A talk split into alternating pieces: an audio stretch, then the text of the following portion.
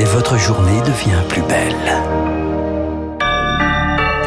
6h30 sur Radio Classique, l'heure de votre premier journal.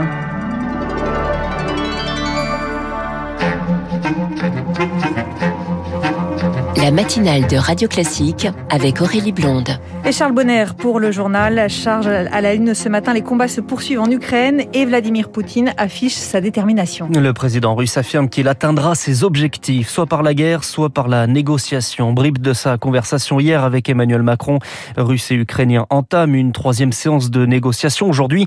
Mais sur le terrain, les combats s'intensifient, Pierre Collin. Oui, ce matin, la ville de Mykolaïv constate les dégâts. Des immeubles civils sont victimes des combats. Thank you.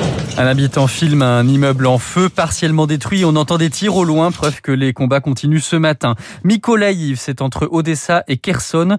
Au sud du pays, c'est là que les forces russes concentrent leurs efforts, en même temps que trois autres villes, Kharkiv au nord-est, Tchernigiv au nord et Soumy au nord-est. Kharkiv, la deuxième ville du pays, euh, subit toujours des bombardements, tandis que la colonne géante de l'armée russe qui menace Kiev n'est toujours pas passée à l'offensive, mais des combats ont lieu dans la périphérie de la capitale. Et puis au sud-est, le port de Mariupol est toujours assiégé. Deux cessez-le-feu n'ont pas été respectés ce week-end.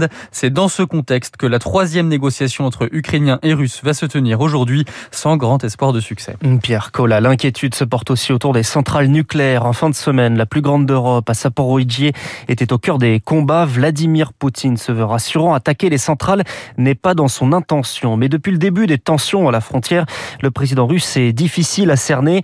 Alors, faut-il le croire? Eh bien, plutôt oui, selon Carole Grimaud-Potter, spécialiste de la géopolitique de la Russie. Alors il est vrai que Vladimir Poutine a dit beaucoup de choses qu'il n'a pas respectées, donc on peut mettre sa parole en doute et effectivement s'inquiéter. Maintenant, je pense que euh, comme les troupes russes ont mis la main donc sur euh, Tchernobyl en premier et cette deuxième centrale, je pense qu'il s'agit plutôt d'un butin de guerre euh, pour montrer aux forces ukrainiennes qu'ils sont capables de mettre la main sur les centrales d'énergie du pays et de contrôler finalement l'approvisionnement d'électricité de, de 20% du territoire ukrainien pour la plus grande centrale nucléaire d'Europe, celle qui se trouve dans le sud-est du pays. Un propos recueilli par Anne Minière. Pour faire face à un éventuel risque nucléaire, la France annonce l'envoi de différents produits médicaux, dont de l'iode. L'ambassadeur français en Ukraine estime que 2 millions et demi de doses arriveront dans les prochains jours. Euh, cela fait donc 12 jours que la guerre a commencé et l'ONU estime que plus d'un million et demi de réfugiés ont déjà quitté le pays. Mais une grande partie de la population est toujours sur place. Certains pour se battre, d'autres simplement bloqués. C'est le cas notamment à Mariupol, dans le sud-est du pays. Un des objectifs de la Russie pour faire la jonction entre le Donbass séparatiste et la Crimée annexée. Les tentatives d'évacuation ont échoué hier, le cessez-le-feu n'étant pas respecté. Les ONG tentent de documenter la situation sur place. Et pour Jean-Claude Samouillet, le vice-président d'Amnesty International, la Russie viole clairement le droit international. L'utilisation de bombes non discriminantes, c'est-à-dire euh, tellement imprécises qu'il y a forcément des dommages collatéraux pour les populations, sont interdites. L'utilisation de bombes à sous-munitions sont également interdites. Et puis, viser délibérément les hôpitaux ou les écoles sont également des violations flagrantes du droit euh, humanitaire international. Nous sommes face à la perpétration de crimes de guerre, voire même de crimes contre l'humanité. Donc, euh, Amnesty International appelle la communauté internationale à collaborer étroitement avec la Cour pénale internationale pour que les auteurs de ces crimes majeurs soient poursuivis, jugés, pour rendre justice à toutes ces victimes civiles. Jean-Claude Samouillet, interrogé par Anna Huot.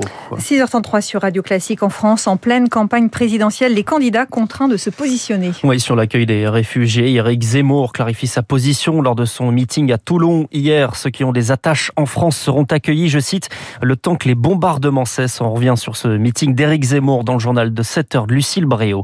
Jean-Luc Mélenchon était quant à lui à Lyon hier, meeting en plein air et l'occasion de défendre une nouvelle fois la sortie de l'OTAN et des alliances altermondialistes. Le candidat de la France insoumise est revenu sur sa promesse d'un autre monde, appelant les puissants à le craindre. J'ai 70 ans, je ne fais pas une carrière. Je n'aspire plus qu'à un honneur, celui d'être le premier qui tiendrait parole à la tête de l'État. Craignez-moi, je n'ai peur de personne. Et personne ne m'a jamais fait reculer autrement que quand la raison suggérait de le faire. Je suis prêt à aller jusqu'au bout de tout ça. De son côté, Emmanuel Macron endosse son costume de candidat. Déplacement dans les Yvelines à Poissy aujourd'hui. Une discussion avec des habitants est prévue alors que le président du Conseil constitutionnel, Laurent Fabius, doit dévoiler la liste définitive des candidats à la mi-journée. Des milliers de Corses étaient dans la rue pour un rassemblement à Yvan Colonna. Condamné pour l'assassinat du préfet Erignac, Yvan Colonna est toujours entre la vie et la mort après une agression en prison. La manifestation a tourné à l'émeute, des poubelles, une voiture incendiée, des jets de pierre et de cocktails Molotov. L'agresseur d'Ivan Colonna est mis en examen pour tentative d'assassinat en relation avec une entreprise terroriste. Franck Elong Abbé, 36 ans, était emprisonné pour association de malfaiteurs en vue de la préparation d'un acte terroriste. Elodie Wilfried. Franck Elongabé est passé par plusieurs établissements, des séjours à chaque fois émaillés d'incidents. D'abord à Seclin, où il avait tenté de s'évader et pris en otage un interne en psychiatrie qu'il avait menacé avec une pointe de fabrication artisanale. Ensuite à Condé-sur-Sarthe, où il a incendié sa cellule à plusieurs reprises. En 2019, ce détenu difficile est transféré à Arles, où il rencontre Yvan Colonna, qu'il a violemment agressé mercredi. Il explique son geste par des propos blasphématoires tenus par le Corse quelques jours plus tôt. Je l'ai fait pour Dieu, c'est justifié l'agresseur. Aujourd'hui, Plusieurs questions animent les enquêteurs. Premièrement, pourquoi Franck Elongabé n'a jamais transité par un quartier d'évaluation de la radicalisation? Deuxièmement, d'autres personnes sont alliées à ces faits. Samedi, Smaïn Aitali Belkacem a été placé en garde à vue. Figure de l'islamisme carcéral, il est lui aussi détenu à Arles. Les explications d'Elodie Villefrit. Et puis un mot de sport. Et Marseille chute à nouveau à domicile. Défaite hier contre Monaco 1-0. L'OM perd ainsi sa deuxième place de Ligue 1 au profit de Nice. Merci beaucoup Charles Bonner. Prochain point sur l'actualité à 7h avec Lucille Bréau. 6h36 sur Radio Classique. À suivre le kiosque éco, la presse toujours largement dominée par les conséquences.